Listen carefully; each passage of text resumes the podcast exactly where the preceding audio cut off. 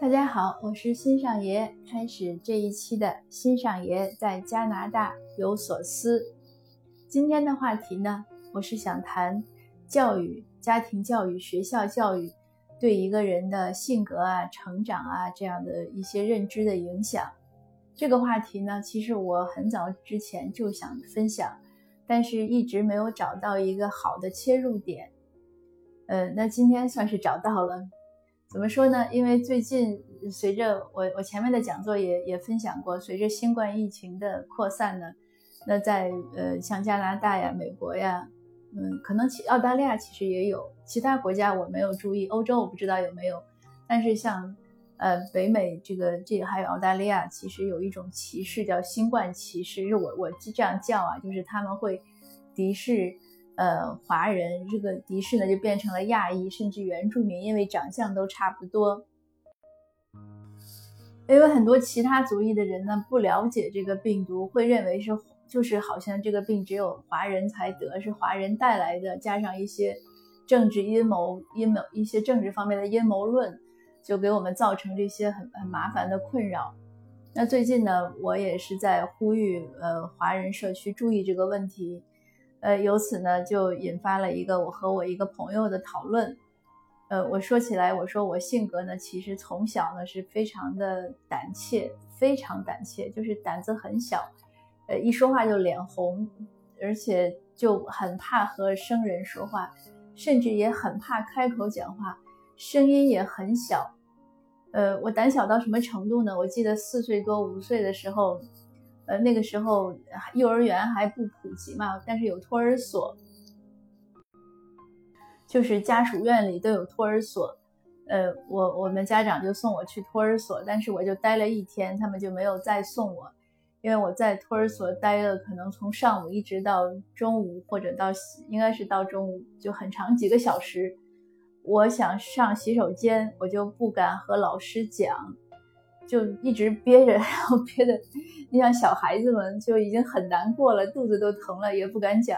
一直到我父亲接我从托儿所出来，他说：“你走路怎么这么慢？”我说：“我走不动，我想上，想上洗手间，不敢说。”后来呢，那家长就说胆子太小了，就怕我在托儿所受欺负，就没有再让我去，就觉得太可怜了，因为家里爷爷奶奶也在，可以有人照看。嗯。那其实我小的时候性格就是这样。我记得我呃刚上小学一年级的时候，呃应该一年级，总之是应该是一年级的时候，呃学校有听课的老师，呃就坐满了那个走廊，就教室里全部都是人，然后老师提问，我就举手要回答。我印象非常清楚，因为我坐在第一排，那个时候又小嘛，而且走廊里因为都是听课的老师，所以我们老那个代课的老师呢。就把我从那个座位上就是拎出来的，就 就把我抱出来，然后把我放在讲台上，让我回答问题。可是我看到下面全部都是人看着我，我就突然张嘴开始大哭，然后老师又把我给放回去。我还印象中记得就是那个下课了，有一个听课老师还摸摸我的头，他可能觉得这个小孩也不容易。就是我小的时候这样的这样的事情太多了，就是胆子小，就是不敢讲话。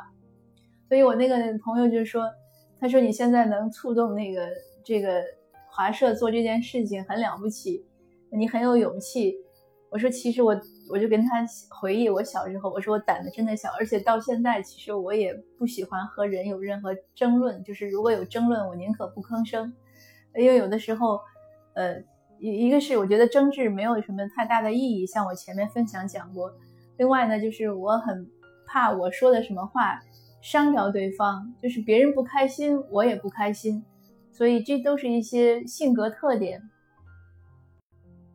那那个朋友就说：“他说你这个不容易啊，你现在能进步到这个程度，对呀，我也没有想到我可以，比如说在喜马拉雅这样做分享，我可以做很多地面和那个呃线上的讲座。”呃，我想呢，有一些原因。首先呢，是呃，我之前经商那十几年，对我确实是非常大的锻炼。我记得刚开店的时候，一说话就脸红。后来就，后来有一个有一个客户成了多年的哥们儿，他就讲，他说那个时候我去你们店里拿货，也不是为了拿货，就是为了看你脸红。就是这个年代了，怎么还有姑娘一说话就脸红？所以他们就愿意去逗我，因为那个时候我也小，二十几岁。然后就是这样的一个过程，那就一点一点嘛。那你要怎么样和人去谈生意？怎么样去要账？呃，要去解决一些问题。所以我想这个是个非常有效的锻炼。那另外呢，我也在想，其实我的性格就是怎么讲呢？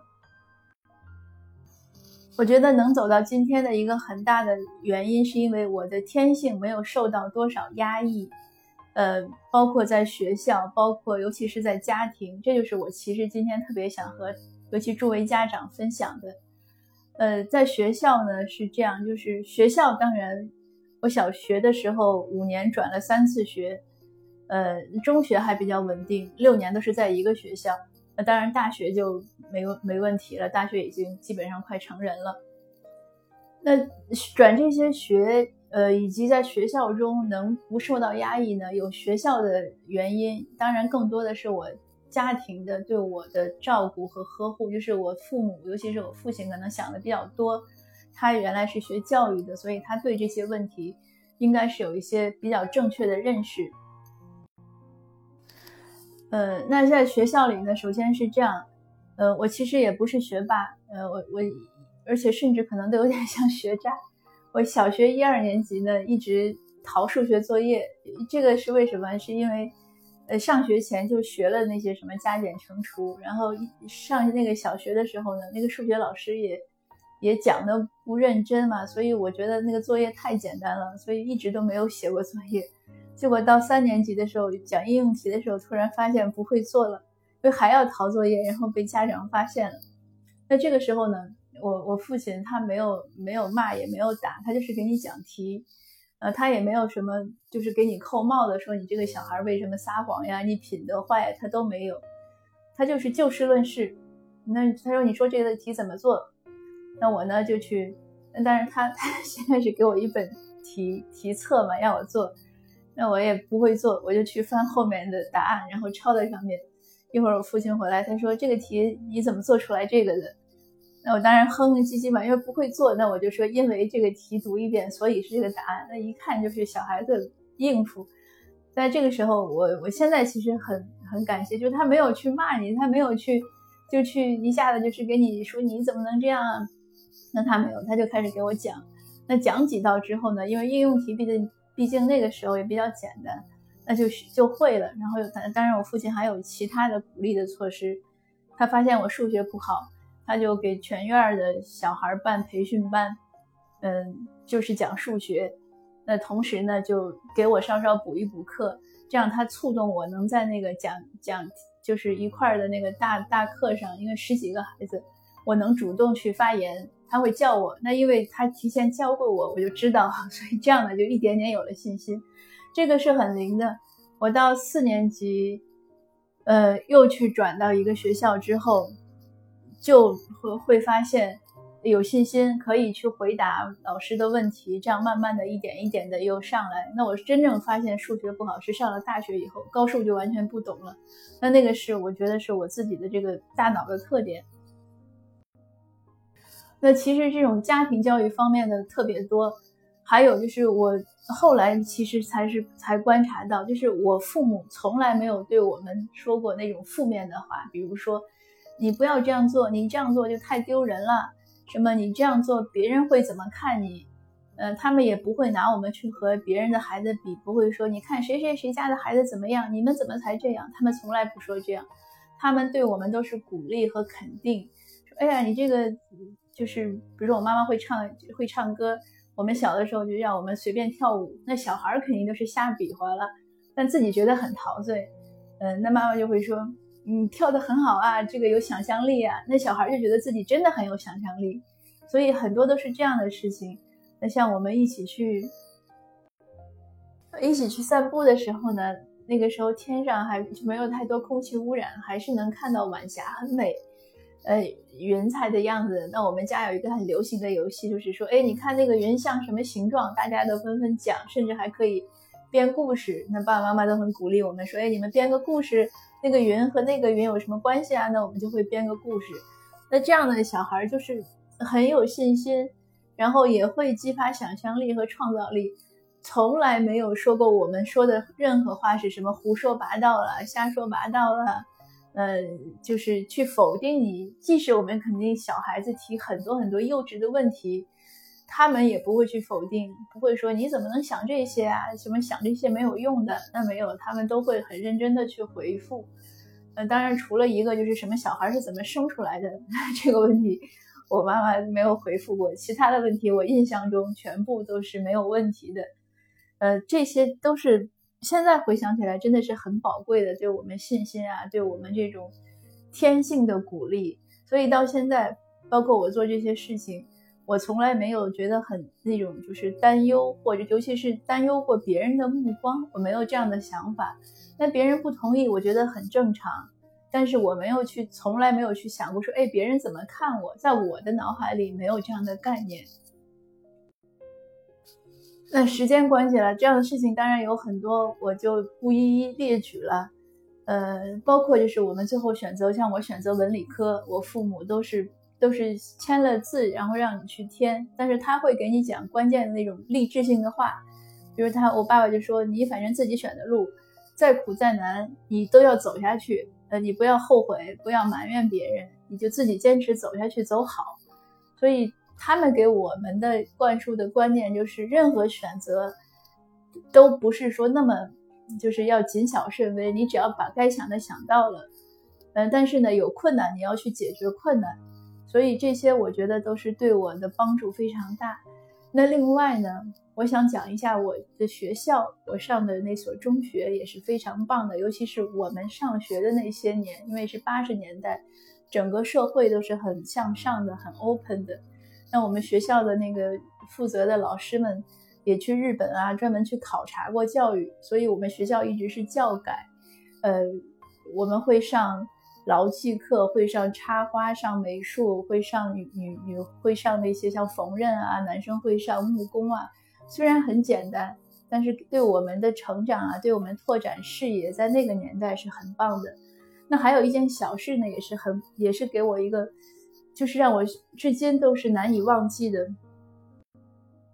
应该是上到高中的时候，可能高一，然后学校呢成立小记者社，就是记者，嗯那组织大家什么办办班报呀，办校刊。那当然，我初中也在办，应该初中开始就在办班报。那当时还是刻的蜡纸，我们几个同学一起刻，然后老师会帮我们去推那个蜡纸，会印出来。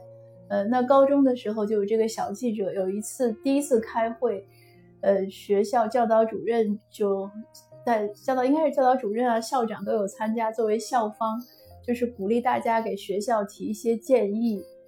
那当时呢，我就提了一个一个问题，我说学校校规里呢规定学生是在学校的时候不许吃零食，可是我们的小卖部为什么还会卖零食？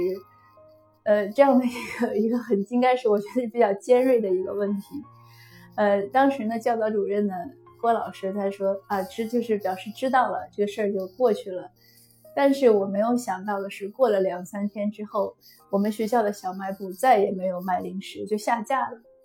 这个事情是对现在的对我想起来，我都觉得是一个很大的一个一个正向的教育，它让我们知道。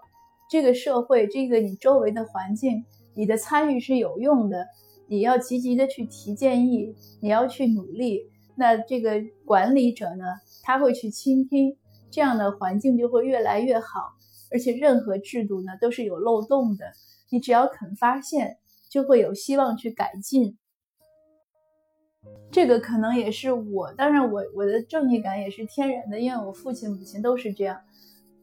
那当然还有一些小故事，以后再分享。就是他们在我成长中这种言传身教、身体力行，让我觉得正义感很重要。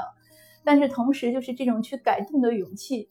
所以像现在我们提出抗议的时候，很多华裔认为你抗议也没有用，呃，就是走过场。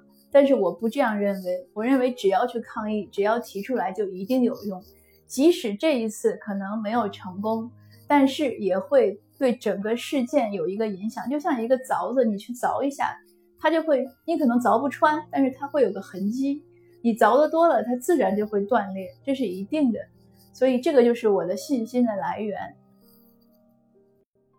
同时呢，我也希望提醒，就是我们所有的成年人，我们的很多言行，我们的很多小的事问题，我们对孩子的一些一些非常细微的一些一些回应啊，一些回答啊，呃，还有他们比如说提建议，我们的做法，可能都会影响到孩子的成长，会让他们在不知不觉中形成一些观念，而这些观念呢，最终会。